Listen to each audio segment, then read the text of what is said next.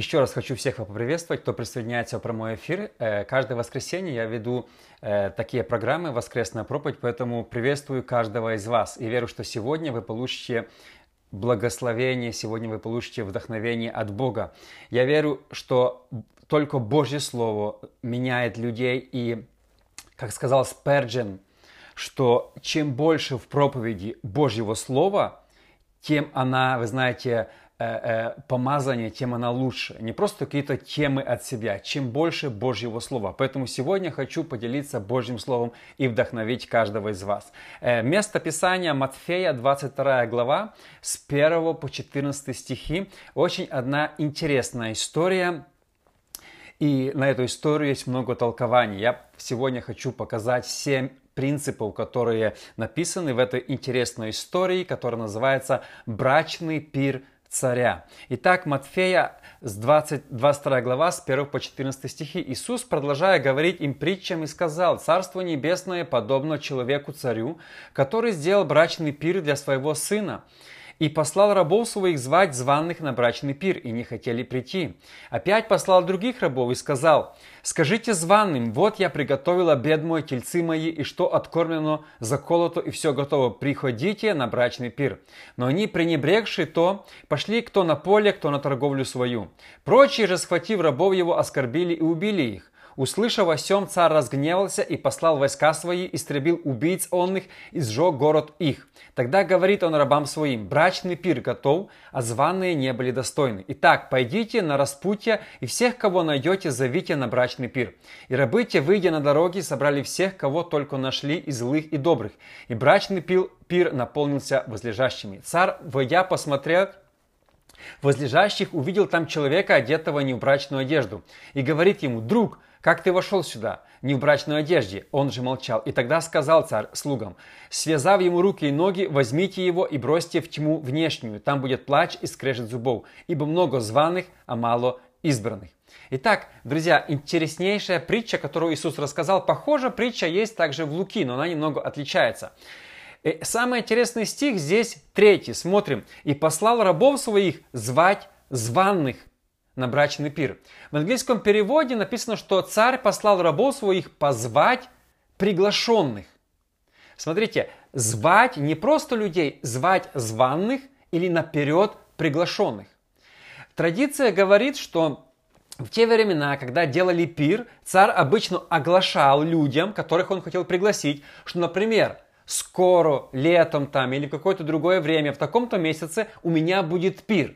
И когда царь оглашал пир, он обычно не говорил даты, когда будет этот пир. Он просто оглашал пир.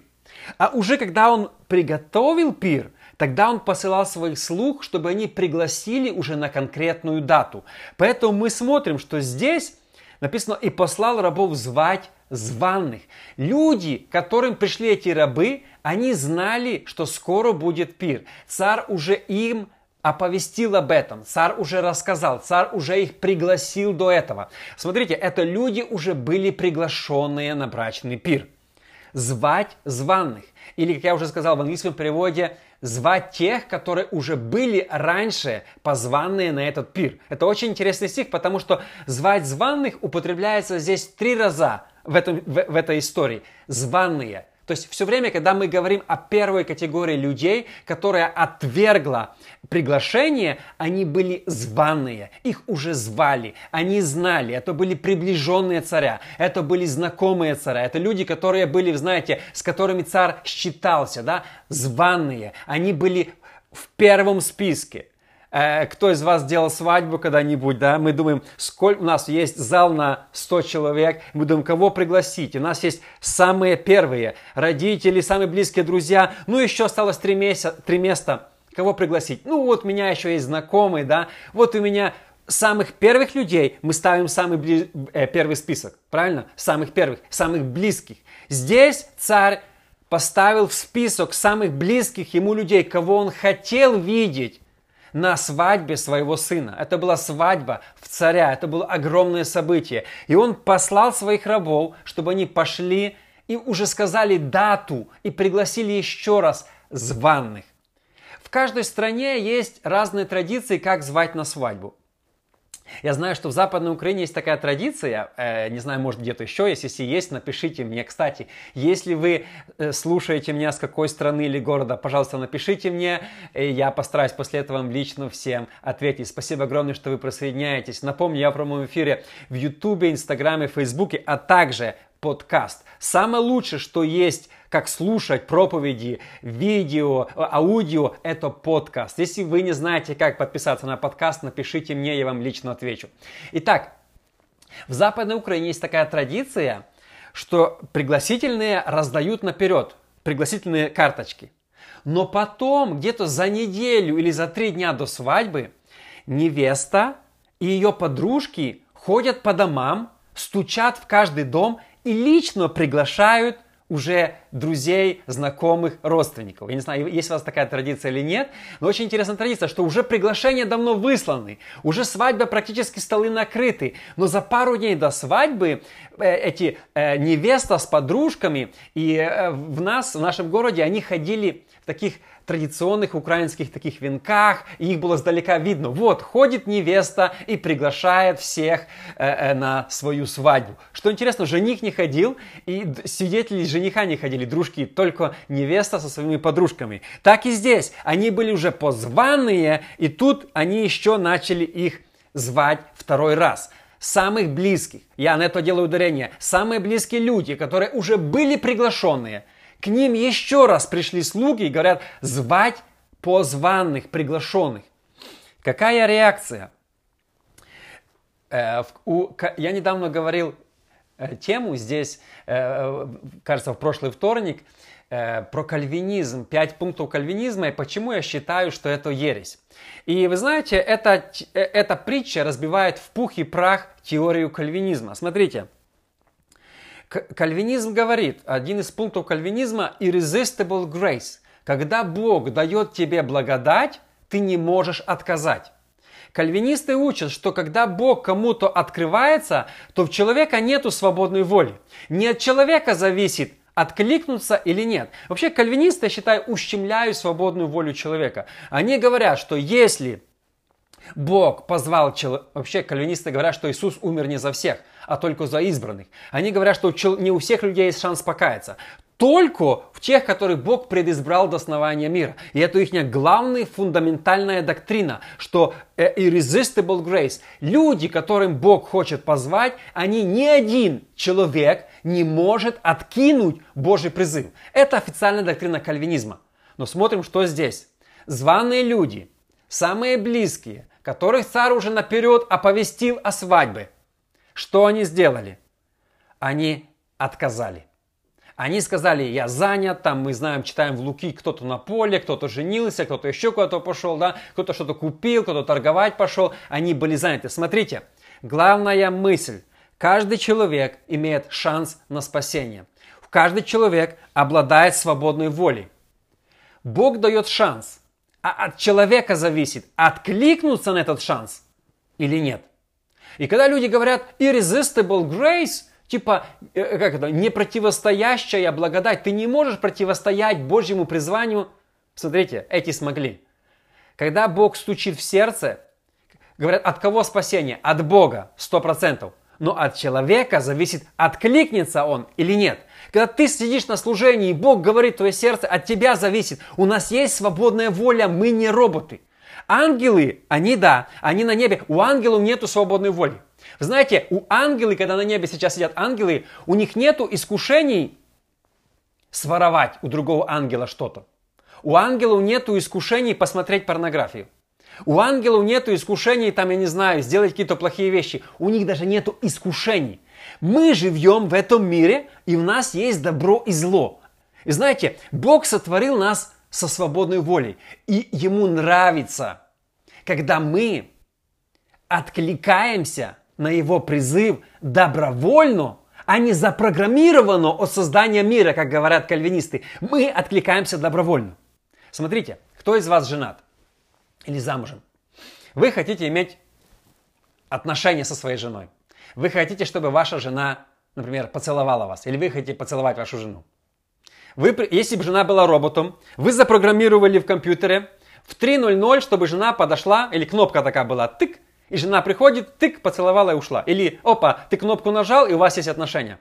Кому это нужно? Никому, это роботы. Но добрая воля, свободная воля, это мы люди. Бог создал нас со свободной волей. И когда некоторые доктрины просто уничтожают свободную волю человека, делая из людей роботов, мы не роботы. Здесь смотрим, званые люди, которых пришел, царь послал позвать, они что сделали? Откинули. Друзья, хочу утвердить еще раз очень важную доктрину. Бог спасает. Бог приглашает через своих слуг, проповедников, соседа, знакомых, других христиан. Люди другим рассказывают о Боге. От нас, от каждого из нас зависит, откликнемся мы или нет. И не надо здесь винить Бога. Как кальвинисты говорят, что каждый, кто спасен, он был наперед предназначен, поэтому он не может противиться. А кто не спасен, Бог предназначил его еще до основания мира в ад. Вот такой наш Бог.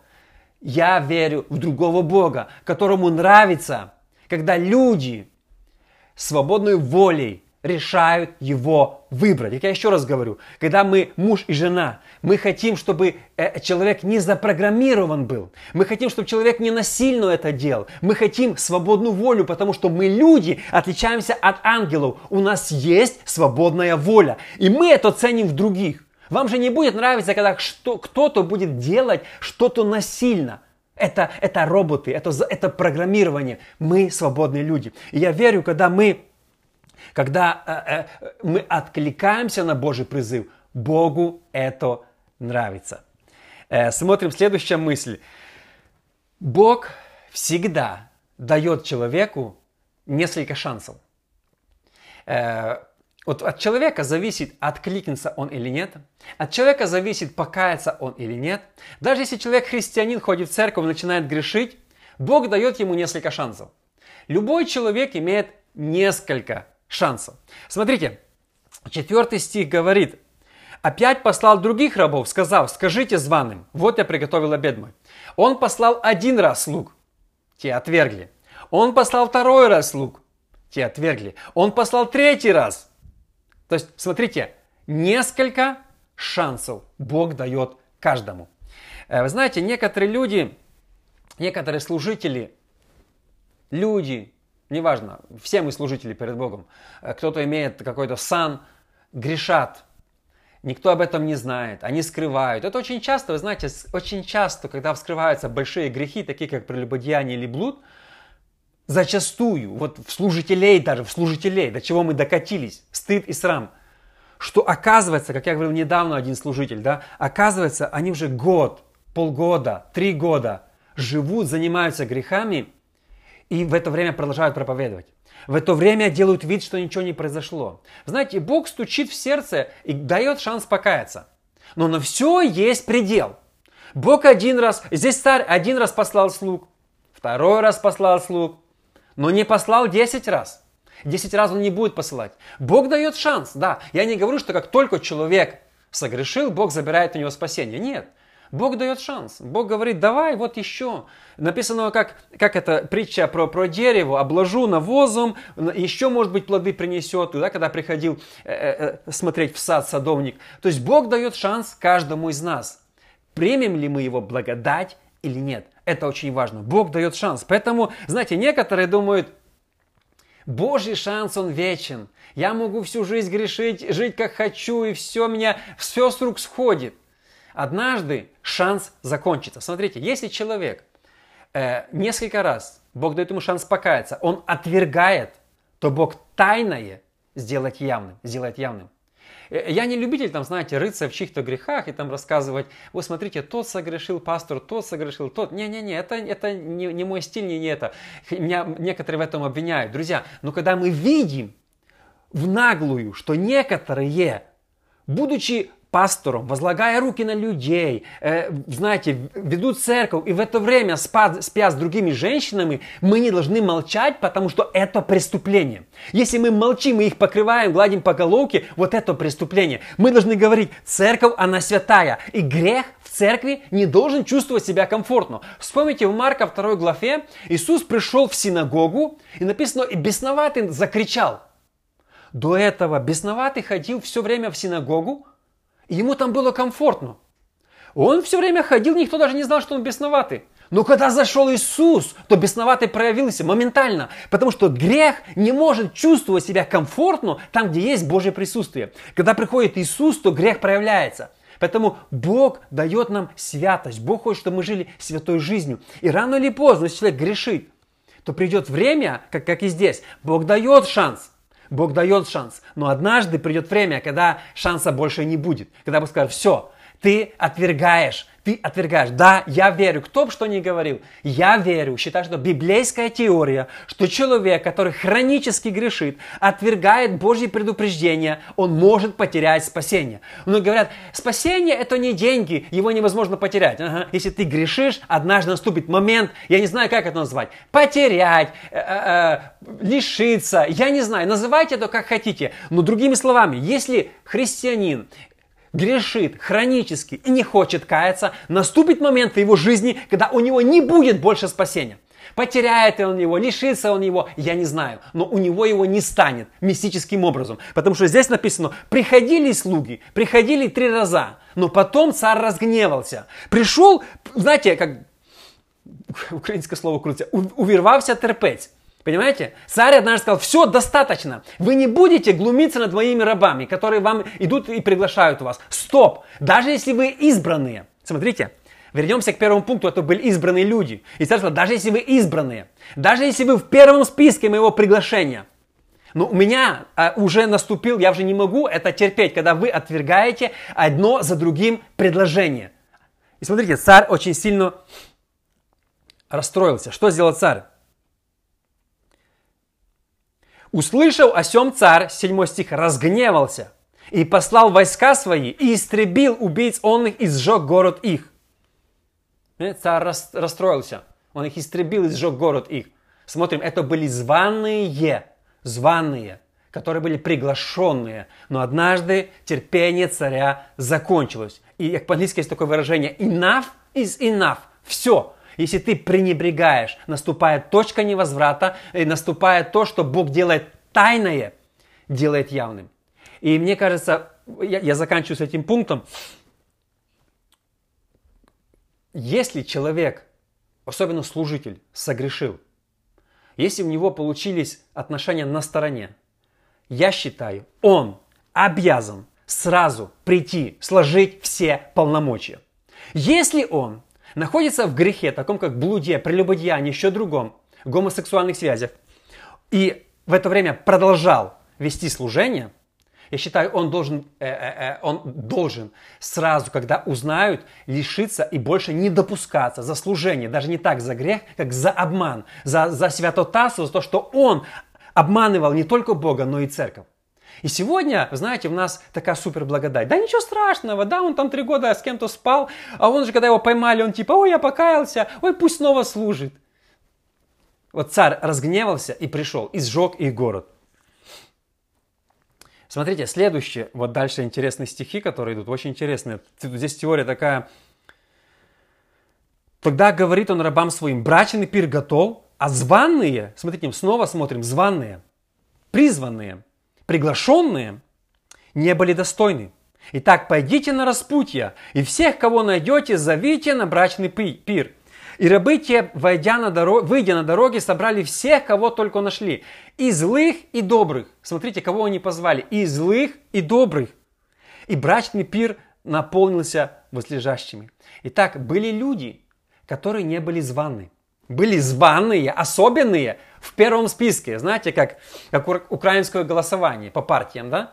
Там есть проходной список, да, там 30 э, человек от партии, если за партия наберет там 20%, 15 из них войдет. То есть, чем ближе ты к единице, тем ты круче. У тебя есть больше шансов попасть куда-то, да, когда идут выборы. Вот эти люди, они были не приглашенные в начале. Вот им в начале даже не говорили, что будет брачный пир. Смотрите, когда готовился брачный пир, одним рассказали, другим, низшим, не рассказали. Они не были в первоначальных планах царя.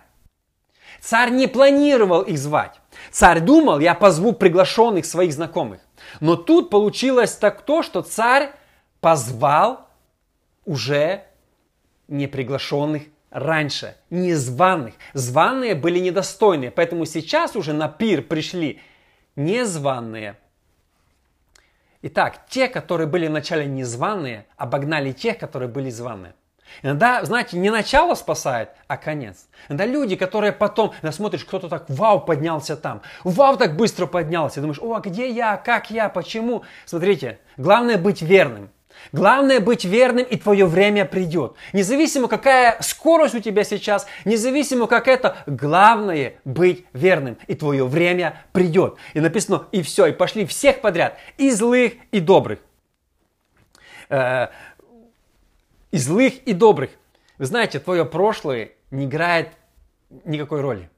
Апостол Павел, когда он еще не был апостолом, он был злым гонителем церкви. Иногда самые злые люди становятся самыми ревностными христианами. Мы думаем, как вот в церкви должны быть только хорошие люди. Вы знаете, иногда самые злые люди становятся самыми ревностными. Написано, и позвали и злых, и добрых. Второе, вторая мысль – моментальные перемены. Когда в 20-х годах в Украине было пробуждение, люди каялись, менялись моментально. Знаете, слово покаяние равно переменам. Я сегодня читал, я, я сегодня только что говорил против кальвинизма, я Кальвина уважаю, Джона Кальвина, потому что его теорию 5, 5 столбов кальвинизма, это не он сделал, это его последователи. Джон, э, Джон Кальвин сказал интересную мысль, интереснейшую мысль. Мало кто сегодня цитирует Лютера и Кальвина, они мало их изучали. Смотрите, все говорят, только Писание, только вера. Но Кальвин сказал, что вера от дел неотделима. Это его учение. Вера от дел неразделима. Если есть вера, а нет дел, то это не вера.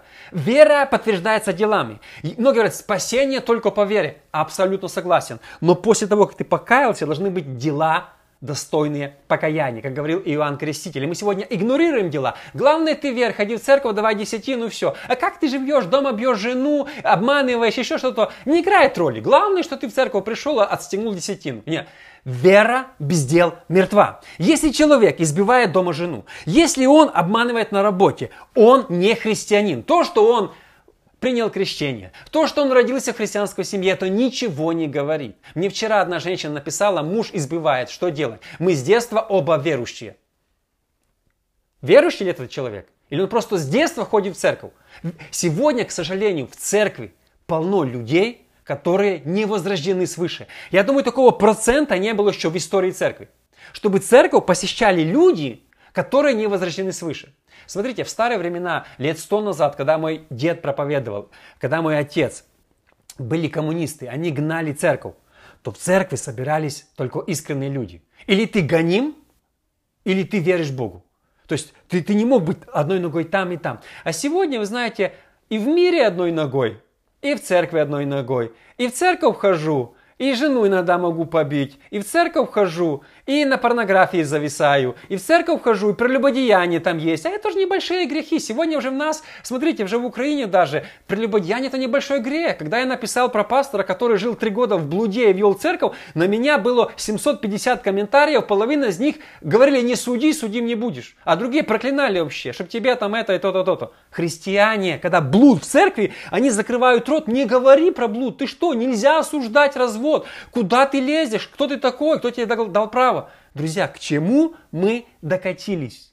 Мы забыли, что такое святость. Итак, если есть покаяние, должны быть перемены. Если нет перемен, значит покаяния не было. Они не в церкви, эти люди. То, что он ходит в галстучке, красиво сидит в хоре, поет, это ничего не говорит. Если у него нету покаяния и перемен. Перемены – это признак того, что человек покаялся. Все. Признак перемены в жизни человека. Была греховная жизнь, стала святая жизнь. Мой дед, когда покаялся, ему никто не говорил. Он курил э, э, табак, ее была трубочка эта тютюнова. Он вышел с церкви и выбросил трубку. Все, ему никто не говорил, а сегодня он ходит в церковь и курить не может бросить три года. Почему? Знаете почему? Потому что он не возрожден. И многие мы учим его шесть шагов, как бросить курить. Ему нужно один шаг, познать Иисуса. Пять шагов, как бросить пить. Один шаг есть. Познать Иисуса, возродиться свыше. Все. Нету других шагов. Это шаги там, а ты там это, а ты там сделай себе это, а ты там какой-то... Ну, ну, ну, ну подождите, мы учим людей. Сила Божья меняет людей. Проблема в чем? много людей не познали Бога и чувствуют себя комфортно в церкви. Все. 11 стих. Царь, войдя посмотреть возлежащих, увидел там человека, одетого не в брачную одежду. Говорит ему, друг, как ты вошел сюда не в брачной одежде? Он же молчал. Смотрите, три категории людей. Первая – отвергли. Вторая – приняли. Третья – принял, пришел, но не в брачной одежде. Что такое брачная одежда? Я перечитал тоны комментариев разных идей, богословов, первых отцов церкви. Мне, мне просто было интересно, что такое брачная одежда. Я много слышал проповедей, но никогда не слышал, что такое брачная одежда. Знаете, что говорят комментарии? Что была традиция в то время, когда царь, здесь написано царь, когда высокий человек делал пир, то на входе всем людям давали одежды переодеться. Не играет роли, ты пришел в красивой или некрасивой. Брачная одежда, это не означает фирменная одежда, красивая или чистая. Брачная одежда – это ту, которую тебе дали, когда ты пришел к царю на пир.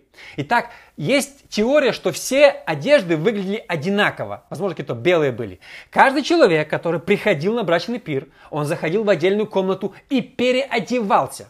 Была у него с собой дорогая одежда или дешевая, не играет роли. Она должна быть брачной. Она так и называлась брачная, свадебная одежда. Мы сегодня, когда идем на свадьбу, мы просто красиво одеваемся и думаем, о, это свадебная одежда. Галстук – это свадебная одежда. Ну, это наша теория. Брачная одежда – это одежда, подаренная царем, когда ты пришел к нему. Итак, смотрите, здесь был один человек, который пришел на брачный пир, который ответил на призыв, сидел на брачном пире, но он принципиально видел, что все другие в брачной одежде. Он видел, что все другие, все кроме него, но он принципиально не захотел одеть брачную одежду. Он пришел в своей.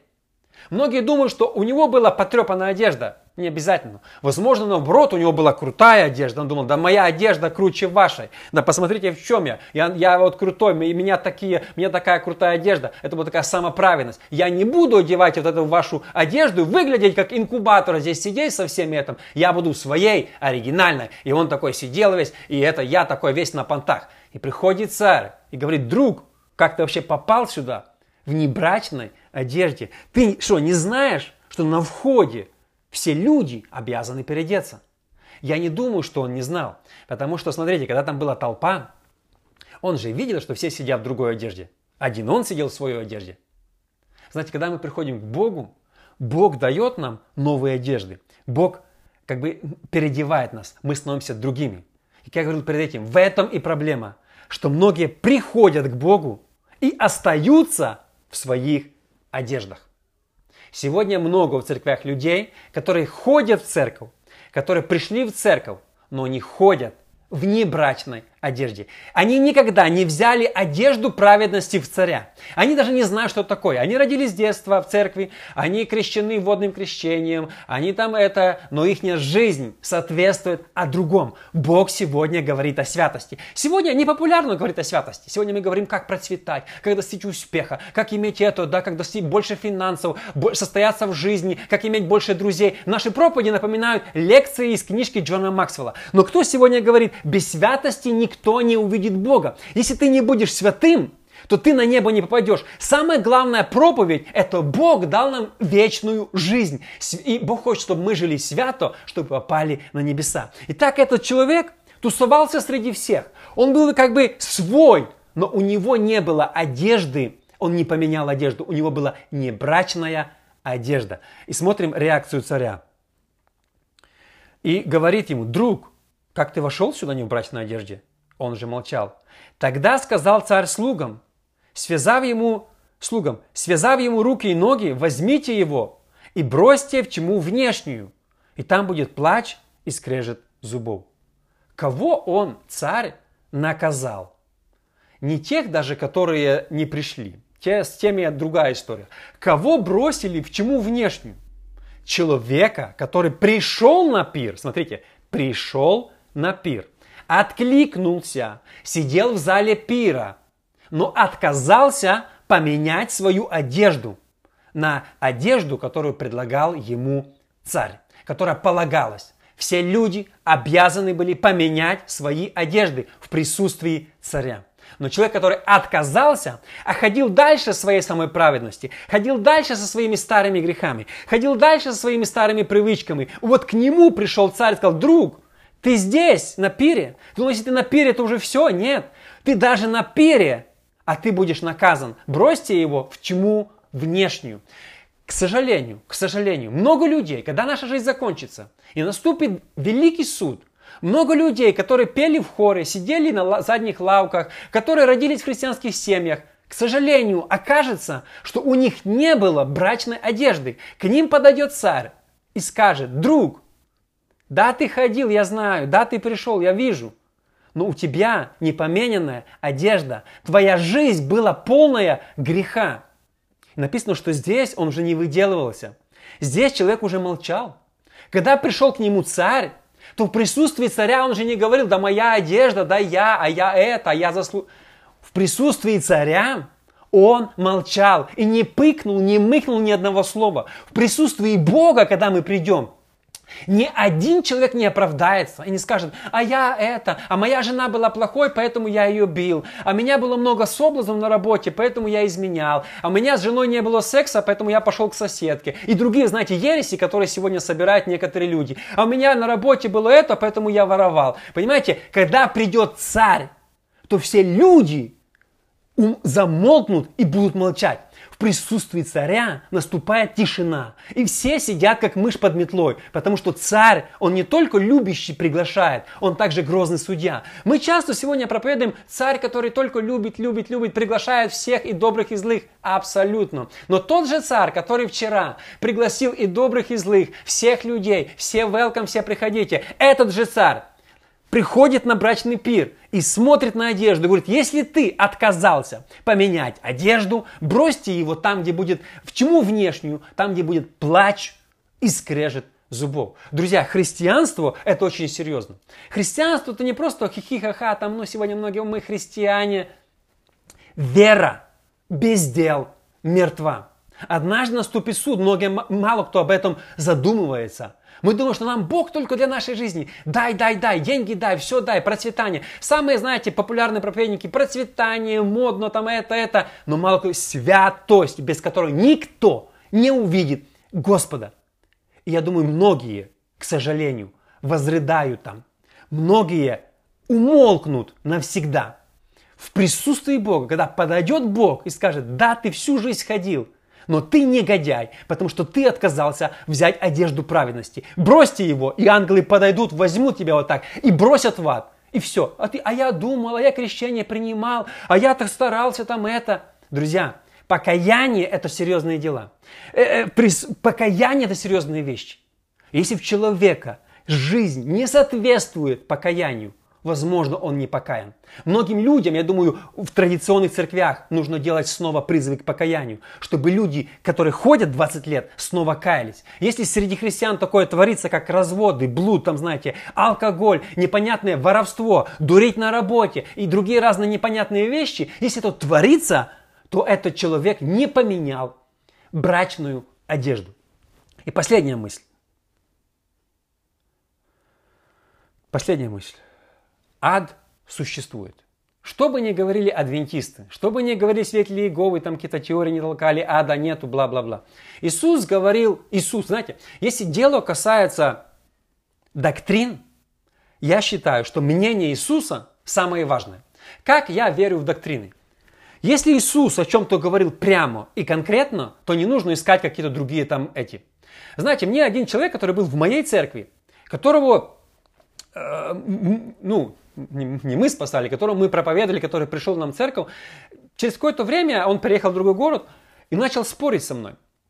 Пишет и начал ставить негативные, грязные комментарии под моими блогами. Я написал в одном месте о том, что один из базовых доктрин церкви, э, э, что крещение нужно принимать во имя Отца, Сына, Святого Духа. Он говорит, не-не, крещение нужно принимать только во имя Сына. Я говорю, так Иисус сказал, Матфея 28 глава, идите крестите все народы, крестя их в имя Отца, Сына, Святого Духа. Он говорит, не, а в деяниях ученики крестили. Подожди, слова Иисуса – Это самая важная доктрина. Если лично Иисус сказал, что нужно крестить в имя Отца и Сына и Святого Духа, то никто из людей не посмеет сомневаться, перечить или перекручивать слова Иисуса. Как человек вообще смеет перекрутить слова Бога? Мне это страшно. Если Иисус сказал, а ты там, а я в деянии наблюдал, подожди. Иисус сказал, все, одного слова Иисуса достаточно. Также про ад. Иисус сказал, и пойдут сии в муку вечную, вечную, а сии в жизнь вечную. Смотрите, никто из нас не имеет права оспаривать слова Иисуса. Иисус Бог. Если Иисус сказал хотя бы один раз, некоторые говорят, в три раза в Библии нужно найти подтверждение. Если Иисус, Бог, сказал один раз, полслова, этого достаточно. Если Иисус дал идею, если Иисус просто объявил это, все, Слова Иисуса – это самая важная доктрина. Мое, мои доктрины строятся на словах Иисуса. Я никогда в жизни не поставлю под сомнение, что Иисус это сказал, но это не так. Подождите, это, это, это страшно. И смотрите, что говорит Иисус. Он говорит здесь Бог. Тогда сказал царь слугам, связав ему руки и ноги, возьмите его и бросьте в тьму внешнюю, там будет плач и скрежет зубов, ибо много званых, а мало избранных. Плач и скрежет зубов. В Библии говорит о баде больше, чем о рае и небесах. В Библии много написано. Плач и скрежет зубов. Люди будут плакать там не от хорошей жизни. Люди будут скрежетать зубами не от того, что там нам нормально. Многие говорят, о, я с, своими, с братвой своей пойду в ад, потому что в раю там скучно, все ходят в белых платьях, играют на арфах. Угу. А вот когда ты придешь, ты сейчас герой, придешь в ад, ты, ты другую песню запоешь. Там самые отпетые мошенники рыдают, как маленькие дети, просят пощады и прощения. Самые, вы знаете, крутые убийцы рыдают, как, как, как малыши, плач и скрежет зубов. В аду 24 часа в сутки слышен плач и скрежет зубов. Рыдания, сожаления. Почему я раньше не покаялся? Почему я не, не слушал? Почему мне мама говорила, я не верил? Почему я читал и слушал проповедников, не хотел? Почему плач 24 часа, 7 7 часов, 7 э, дней в неделю постоянно. Плач и скрежет зубов. И в Библии про плач и скрежет говорится очень часто, не один раз. И это слова Иисуса. Смотрите, слова Иисуса нельзя перекручивать. Если Иисус сказал, так и будет. Слова Иисуса не подлежат никакому сомнению. Слова Иисуса. Кто говорит, а, да не будет. А кому Иисус говорит плач и скрежет зубов? Плач и скрежет зубов. Люди даже не представляют, насколько страшным ад является. Мы представляем себе, а, там, вы даже не представляете, что это за место. Это, это страшнее, чем вы думаете.